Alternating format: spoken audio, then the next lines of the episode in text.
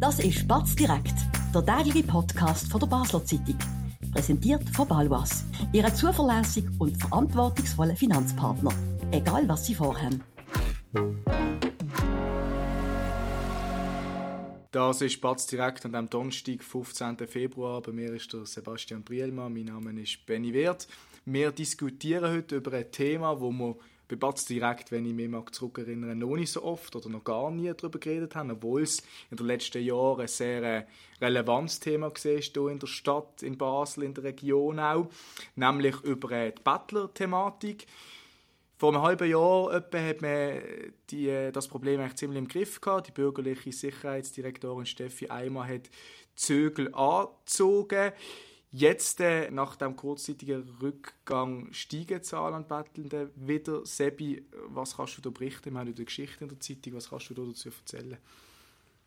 Gut, das ist natürlich etwas, wo glaube immer wieder passieren wird in Phasen, dass, äh, dass einmal mehr oder einmal weniger Bettler in, in der Stadt sind. Aber wichtig ist einfach, wie man mit dem umgeht. Und äh, ich würde doch betonen, ich finde, dass äh, Kanton da eigentlich einen guten Job gemacht hat. Nachdem es ja erlaubt hat, haben sie es wieder verboten, haben es nochmal verschärft. Ich glaube, das ist in Ordnung, weil man weiß ja, dass dort Banden dahinter stecken, auch wenn das nicht alle einsehen, warum auch immer.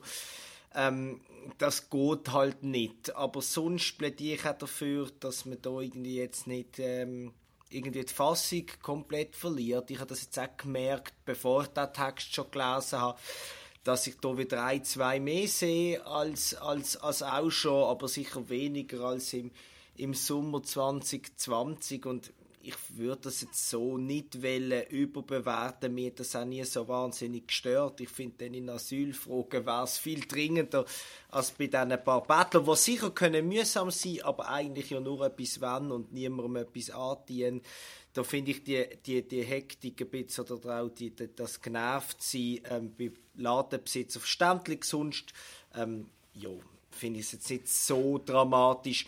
Ich möchte vielleicht auch allerdings noch sagen, was ist denn der Grund, oder dass wieder mehr kommen wie der Schutzstatus S, das muss man sicher genau anschauen. Zum Grund zu dem Schutzstatus S kommen wir sicher noch noch dazu. Und trotzdem Plädoyer jetzt für eine gewisse Gelassenheit will ich doch noch in der nächsten Minute auch über, über die einzelnen Beispiele jetzt reden, wo unsere zwei Reporter, die äh, unterwegs sind, hier erfahren haben. Gerade im Bereich Bahnhof ähm, sind mhm. sie unterwegs gewesen, haben da mit ein paar Lädenbesitzer geredet. Es fällt auf, dass die Bettler aufdringlich sind. Ich weiß nicht, ob man kann sagen aufdringlicher als äh, vor einem Jahr, zwei, aber sie sind aufdringlich. Viele Kinder sind auch dabei. Was haben unsere Reporterkollegen da für Erfahrungen gemacht? Ja, dass man, dass man halt Leute verfolgt oder und irgendwie gesagt kriegt, kauft man das, kauft man das, ähm, das gestohlen wird, wird auch genannt. Ähm, da muss man allerdings dazu sagen, ja, das dürfte so sein, es gibt Überwachungsvideos etc. Die Polizei sagt einfach, das stimme, es gibt eine steigende Tendenz von Ladendiebstahl, aber ob das im Zusammenhang mit Bettler ist, das können wir jetzt noch nicht sagen. Ich weiß nicht. Der Verdacht liegt natürlich noch, oder? Das müssen wir nicht darüber diskutieren. Aber ähm, ja, ich bleibe trotzdem beim Plädoyer, dass das sicher alles ungut ist, dass die Läden hier verrückt werden und die Mitarbeiter das Dass es auch manchmal unangenehm sein für Passanten, die dann verfolgt, das ist, das werden. ist sehr absolut. unangenehm, oder? Aber soweit mir bekannt ist, in den letzten dreieinhalb Jahren ist außer Ärger ist eigentlich nicht viel, viel passiert. Also eben, man hat sich vielleicht mal unangenehm noch, sie sind manchmal einfach zu noch, das mhm. haben wir ja schon früher gesagt. Und aber sonst ist das, oder wenn sie mal etwas klauen, Fakt, oder? Aber wenn es nur das ist, muss ich sagen, wenn ich mir sonst über was wir da auch schon diskutiert haben, was da schief läuft im Kanton in Sachen ausländische Leute, die hier ankommen und dann ganz andere Delikte begehen, kann ich mich da einfach nur semi enervieren, ehrlich gesagt. Reden wir noch kurz über äh, die Vorgehensweise von der Stefanie Eimer, von der Sicherheitsdirektorin. Ähm, sie, in, ab dem Sommer ist sie mit mehr Wegweisungen, ähm, das ist ihre Taktik gesehen. Die Strategie verfolgt die Polizei nach wie vor. Äh, die Polizei hat gesagt, sie haben eine Nulltoleranz. Also wenn jemand kein Papier zu vorweisen hat, dann geht es eigentlich ziemlich schnell. Nichtsdestotrotz findet hier Äh, die Bettler meistens sind es Leute aus Osteuropa. Äh, mhm. Ein Weg, wie sie das umgehen können, jetzt gerade. Ähm, wir haben da auch darüber geschrieben. Anscheinend gibt es den Mühlhaus, irgendwie so eine Schlafstelle, wo man sich dann zurückziehen kann was sind deine Gedanken zu dem, mit diesen Dritteln? Also ich habe mir ja nie ganz, also die Polizei sagt auch, was wollen wir machen? Wir können nicht in, in unsere Nachbarländer schauen, wo die gehen, gehen übernachten oder sich dann zurückziehen. Ja, das ist halt Freizügigkeit in Europa. Ähm, dass ich da nicht der allergrößte Freund davon bin, ist auch kein Geheimnis. Es führt einfach in, äh, zu Situationen, die ungut sind, die eigentlich niemand will trotzdem haben wir das Gefühl, eben auch das ist das politisch, das darfst du fast nicht sagen, oder? Sonst, sonst kommt gerade der, der, der, der Nazi kühlen und, oder sicher mal die Moral kühlen. Ja, das ist so, das wird man nie können verhindern. Ich meine, du darfst einreisen in die Schweiz aus Müllhaus jeden Tag, oder? Ähm, ich habe ja auch schon oft mit dem, mit dem äh, Alexander Roth geschwätzt, ähm, der Chef von der Fremdenpolizei ähm, von der Stadt Bern. Schon x Geschichten mit ihm gemacht. Und er sagt auch, das wird nie ganz können, können, können geregelt werden. Er hat wenigstens immer gesagt, er widerspricht ein bisschen der damaligen Praxis von, von, von, von Basel-Stadt ähm, dass man zum Beispiel sagt, der Bettler, der kommt, ist 90 Tage Tourist, wie, wie jeden anderen auch. Ähm, das hat er immer ein bisschen Abrede gestellt. Das ist natürlich auch eine juristische Auslegung oder wie man es, wie eine politische selbstverständlich auch. Es gibt also ein paar, ein paar Hebel, wo man schrauben könnte, aber grundsätzlich, dass hier bettelt wird, das kann die Basler Polizei nicht verhindern. Du hast vorher äh, den Schutzstatus S benannt, wo, wo für, für Aufsehen sorgt, im Zusammenhang jetzt mit ukrainischen Flüchtlingen und, äh, und Bettlern. Ähm, über das reden wir nach einer kurzen Werbepause. Spannende Themen kann man auch bei uns besprechen. Bist Unternehmerin oder Unternehmer und kommst in eine Situation, wo du eine neutrale Meinung oder Fachwissen brauchen kannst? Wir beraten mit Herz und Köpfli. Melde dich bei der Olivia Grossen von der Co-Partner Revision AG in der Dalbenanlage in Basel. Ja, Sebi, erklär mir mal, mehrere Kantone klagen jetzt über Roma mit Schutzstatus S im Zusammenhang mit ukrainischen Flüchtlingen. Was heißt das genau? Was, was ist da Sache? Um was geht es da genau? Was ist da Geschichte hinter dran? Es fällt einfach auf, ähm, der Kanton in der letzten Zeit, dass ähm, immer wie mehr, immer wie mehr äh, Roma ähm, in die Schweiz kommen wieder, oder? Und kommen betteln, also etwas, was offensichtlich ist. Nicht nur in Basel? Und nicht nur in Basel, ganz wichtig. Und dass viele davon ähm, Ukrainer sind. Und da geht es nicht irgendwie um gefälschte Pässe etc., sondern man weiß, es gibt etwa zwischen 200 und 400'000 Roma in der Ukraine.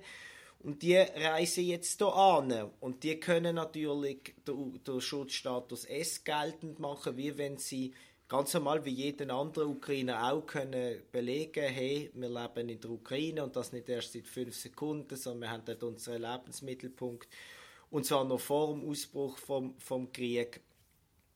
Dann kann man hier kommen. Aber ja, das birgt natürlich eine gewisse, eine gewisse besondere Aufma ähm, wie soll ich das sagen, das birgt eine gewisse Gefahr auch, weil das natürlich ähm, jetzt auch Debatte, Debatte schürt, wie weiter mit dem Schutzstatus mhm. S, oder? Da ist ja alles andere als unumstritten.